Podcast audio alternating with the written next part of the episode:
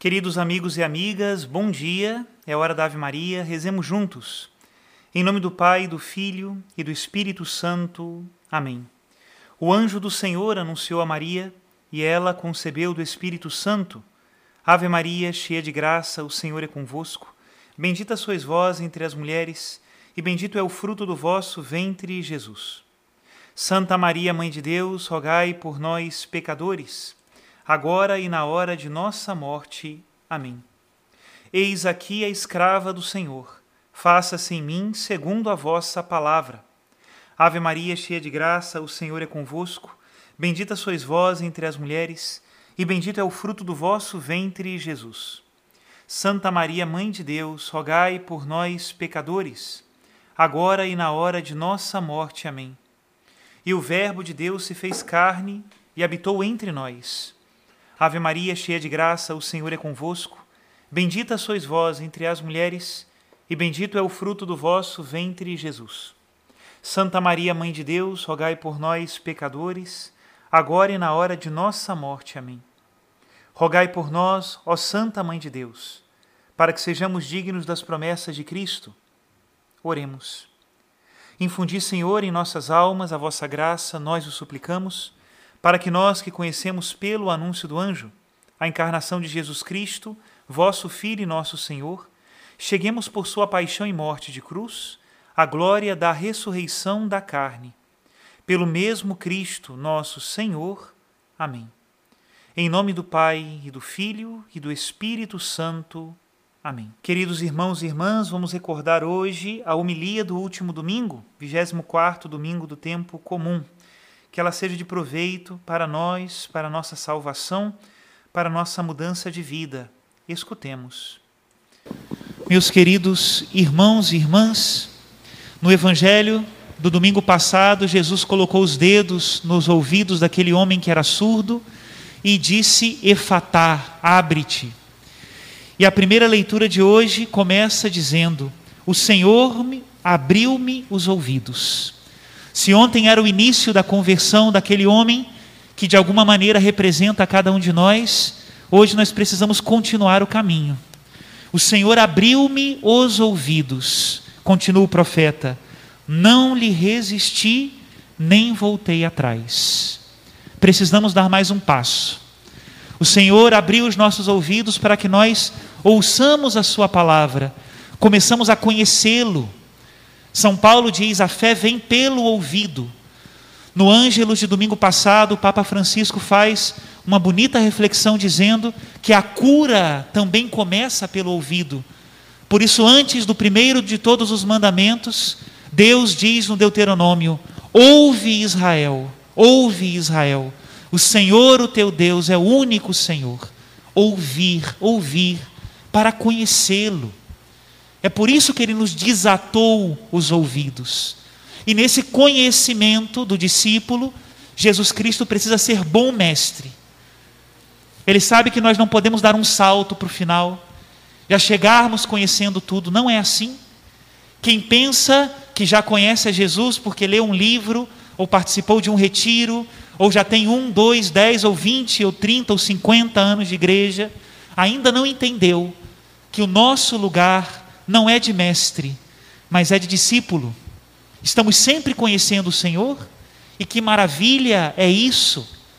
Temos um caminho muito bem marcado: a doutrina da igreja, a palavra de Deus, a tradição dos apóstolos, graças a Deus, mas precisamos fazer o caminho. E o que o Evangelho hoje nos propõe é um caminho, é um caminho. No início do Evangelho, o Senhor nos faz uma pergunta, pergunta para os discípulos, ou seja, pergunta para a igreja. O que dizem os homens sobre o filho do homem? Mas entendemos que a pergunta não é sobre nós, é sobre o mundo. O que o mundo fala de Jesus, né? Mas é a igreja que responde, nós precisamos saber também o que o mundo diz sobre Jesus, para a partir daí começarmos a evangelizar. Não dá para nós acharmos que podemos começar de qualquer maneira, não. Nós precisamos começar a falar de Cristo a partir do que as pessoas já conhecem de Jesus. E o que o mundo fala sobre Jesus? Eles responderam. Alguns dizem que és João Batista, outros que és Elias, outros ainda que és um dos profetas. Ou seja, o mundo diz: Jesus é como aqueles que vieram antes. É mais um. É mais do mesmo. De verdade, se nós somos atentos e ouvimos muitas vozes aí do mundo sobre o Cristo, o que nós vamos encontrar é isso. Jesus foi um líder religioso admirável, um homem admirável em virtudes, mais um dos profetas de Israel, um guru, né? mas é sempre uma resposta pela metade, é mais um. E claro, pregar um Jesus que é mais um guru, mais um profeta, mais um mestre, é muito cômodo. Por que, padre, é muito cômodo falar assim de Jesus? Porque dizer que ele é mais um é dizer que ele não tem a palavra definitiva. E aí é bom, né? Porque aquilo que eu não concordo em Jesus, eu procuro em outro mestre, em outro guru e completo. Dizer que ele é mais um é fazer dele a minha imagem. Vocês percebem isso hoje? Eu percebo. Quantos discursos sobre Jesus que, na verdade, é um ídolo.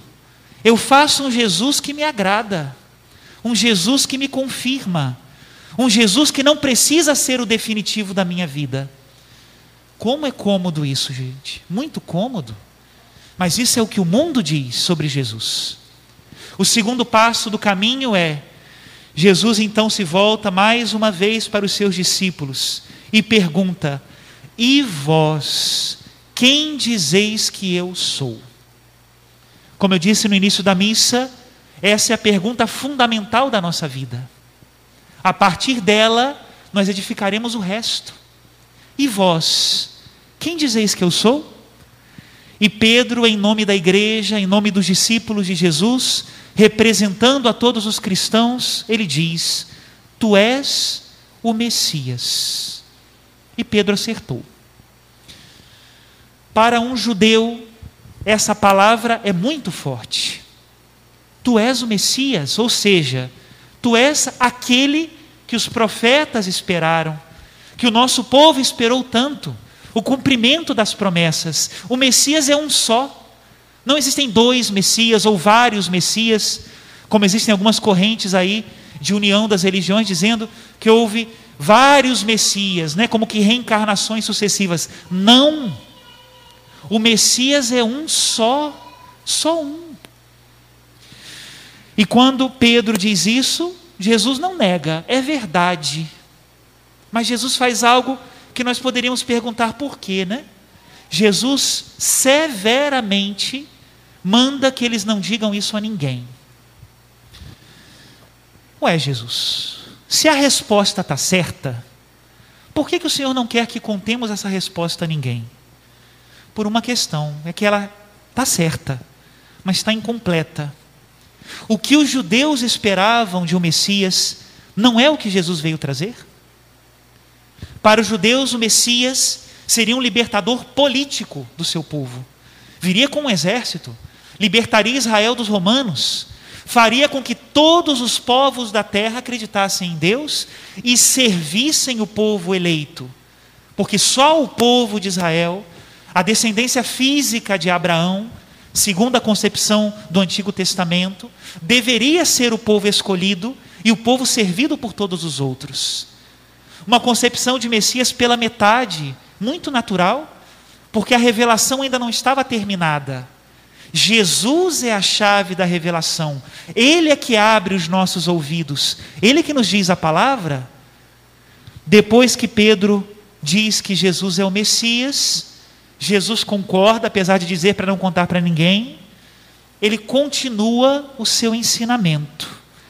Em seguida, começou a ensiná-los, dizendo que o filho do homem devia sofrer muito, ser rejeitado pelos anciãos pelos sumos sacerdotes e doutores da lei, devia ser morto e ressuscitar ao terceiro dia. E aí nós nos deparamos com algo que é fundamental na nossa fé, mas que talvez seja o ponto mais difícil de nós explicarmos. Quando nós nos encontramos com Jesus, o Messias, nós nos encontramos com a cruz. Um Cristo sem cruz não é um Cristo de verdade, é uma heresia. Nos primeiros séculos, nós vemos isso inclusive na Sagrada Escritura, mas aparece muito também naqueles bispos né, e sacerdotes que vieram logo depois dos apóstolos, chamados padres apostólicos. Eles tinham muita preocupação com os cristãos, porque havia gente na comunidade que queria separar a Cristo da cruz. Tinha gente, inclusive, que dizia que aquilo que nós vimos na cruz era uma falsidade, era uma ilusão para as pessoas verem, mas que Jesus de verdade já estava no céu, rindo daquilo tudo que estava acontecendo ali embaixo. E os padres da igreja, os padres católicos, os bispos da igreja, sucessores dos apóstolos, diziam: nada disso. De fato morreu na cruz. De fato se fez homem. De fato carregou a cruz. Esse é o nosso Deus. Esse é aquele que tem uma palavra definitiva sobre nós. E quando nós dizemos, não é? Que nós queremos seguir a Jesus, nós não podemos afastar dos nossos olhos a sua cruz. O dia que a igreja tirar das suas torres as cruzes, ela deixa de ser cristã. Cristo sem cruz não existe. Por quê? Porque essa é a palavra que ele também veio nos trazer e nós precisamos entender isso. São Pedro não entendeu imediatamente. Vocês leram no Evangelho junto comigo? Logo depois de Jesus falar da cruz, o que, que Pedro fez? O mesmo que tinha dito: Tu és o Messias. Pedro chama Jesus de canto e começa a repreendê-lo. Se nós lemos lá no Evangelho de São Mateus, capítulo 16, está escrito até o que, que Pedro disse: Senhor, que Deus não permita que isso te aconteça. E o que, que Jesus diz a Pedro? Na tradução que nós lemos aqui, diz: Vai para longe de mim, Satanás. Né? Em latim, a gente até costuma saber, porque é como que popular, né? Vá de retro, né? Vá de retro, Satanás. Né? Foi o que Jesus disse a Pedro. Mas vá de retro não é vai para longe. Vai de retro é vai para trás. Por quê? Porque não é você que ensina Cristo, como devem ser feitas as coisas. Ele é o nosso mestre. E é por isso, porque Jesus diz: vá de retro, ou seja, vai para trás, que ele termina o evangelho de hoje dizendo: se alguém quer me seguir, ou seja, está atrás de mim, né? Se alguém quer me seguir, renuncie a si mesmo, tome sua cruz e me siga. Pois quem quiser salvar a sua vida vai perdê-la mas quem perder a sua vida por causa de mim e do Evangelho vai salvá-la. Essa é a palavra de salvação que nós não queremos ouvir, que nos custa muito entender, mas que é a palavra do Senhor. Resta-nos então agora uma pergunta, né? Jesus, tão estranho essa história. Eu vim aqui procurando um Salvador, eu vim aqui procurando um protetor. Eu vim aqui procurando alguém que me desse graças e bênçãos. Claro que eu vim. Que história é essa de ter que carregar a cruz? Eu não entendo. A pergunta é: por que a cruz, Jesus? Por que eu tenho que carregar a minha cruz? É? Bom, em primeiro lugar, a gente precisa entender quem nos falou isso. Ele sabe o que é a cruz. Não é como aqueles fariseus que colocavam fardos pesados sobre os outros, mas não tocavam no fardo nem com a ponta dos dedos. Não. Quem nos fala da cruz sabe o que é a cruz. Para começar, isso é importante. Mas mais importante, a cruz é a consequência necessária do amor. O que é a cruz, meu irmão, minha irmã? A cruz é a consequência da fidelidade. Quem quer ser fiel, carregará uma cruz. Quem quer implicar-se, assumir, carregará uma cruz. Quem quer acompanhar alguém, sobretudo, quem tem a grande graça, que só será compreendida no céu, de acompanhar uma pessoa que sofre, seja uma enfermidade, seja um problema moral, sejam tantos problemas que existem na vida, não é? Quem se coloca para acompanhar aquele que sofre por amor, esse carrega a cruz. Qual é o contrário disso? O contrário disso é, como diz o ditado popular, né? Chutar o balde. Esse é o contrário. Eu não quero mais. Eu não vou mais acompanhar. Eu não quero mais me comprometer. Eu não quero mais ser fiel. Isso é o contrário da cruz? E isso é o contrário de ser cristão? Se nós queremos ser cristãos, precisamos aprender não só a carregar a cruz ou arrastar a cruz, mas nós precisamos aprender a amar a cruz e a abraçar a cruz, porque todos os sofrimentos que nós nessa vida tivermos que carregar, aqueles que não têm solução imediata, ou talvez nunca tenham solução, todo este sofrimento pode ser transformado em um ato de amor. Pode e deve. Nós ficamos admirados quando vemos os heróis das revistas, dos jornais, não esses heróis fabricados malucos aí, né? Que a gente chama até para programa de televisão para falar de matrimônio, quando já se divorciaram seis, sete, oito vezes. Esses são heróis fabricados. Quando saem do holofote da câmera, não tem brilho nenhum. Estou falando dos heróis de verdade. Aqueles que deram a vida, aqueles que construíram obras de caridade, aqueles que fizeram o bem ao próximo. Quando nós olhamos essas pessoas, nós as admiramos. Domingo passado celebrávamos Madre Teresa de Calcutá. Quem não a admira? Quantas coisas essa mulher fez, chamado especial de Deus, sem dúvida, exemplo para nós, sem dúvida, uma vocação muito singular, sem dúvida, admirável. Por quê? Porque amou. E quem ama carrega a cruz. E não faz da cruz pesada, transforma ela num ato de amor. É famosa aquela aquela passagem da vida de Madre Teresa, quando ela recebeu o Prêmio Nobel da Paz. Quiseram fazer para ela um banquete comemorativo, até mesmo para que ela fosse conhecida por gente grande da Europa, que poderia ajudar a sua obra. E Madre Teresa disse que não. Que pegue aquele dinheiro e dê para os pobres. Ela não precisava de mais publicidade do que o testemunho silencioso da sua vida. O Papa Francisco, no ano passado, naquela bonita e, e, e dramática oração que ele fez na Praça de São Pedro vazia, ele dizia no seu discurso: Estas são as armas salvadoras, o trabalho silencioso e a oração. Qual é o outro nome disso? É a cruz. O que Jesus disse na cruz? Pouca coisa. Mas ali ele nos salvou e nos deu grande exemplo. Aquele que quiser ser meu discípulo, tome a sua cruz e me siga. Gostaria de terminar com um parágrafo que eu gostei muito preparando essa homilia. Na verdade, eu li esse parágrafo ontem à noite, antes da missa das 18 horas, ontem à tarde. Né?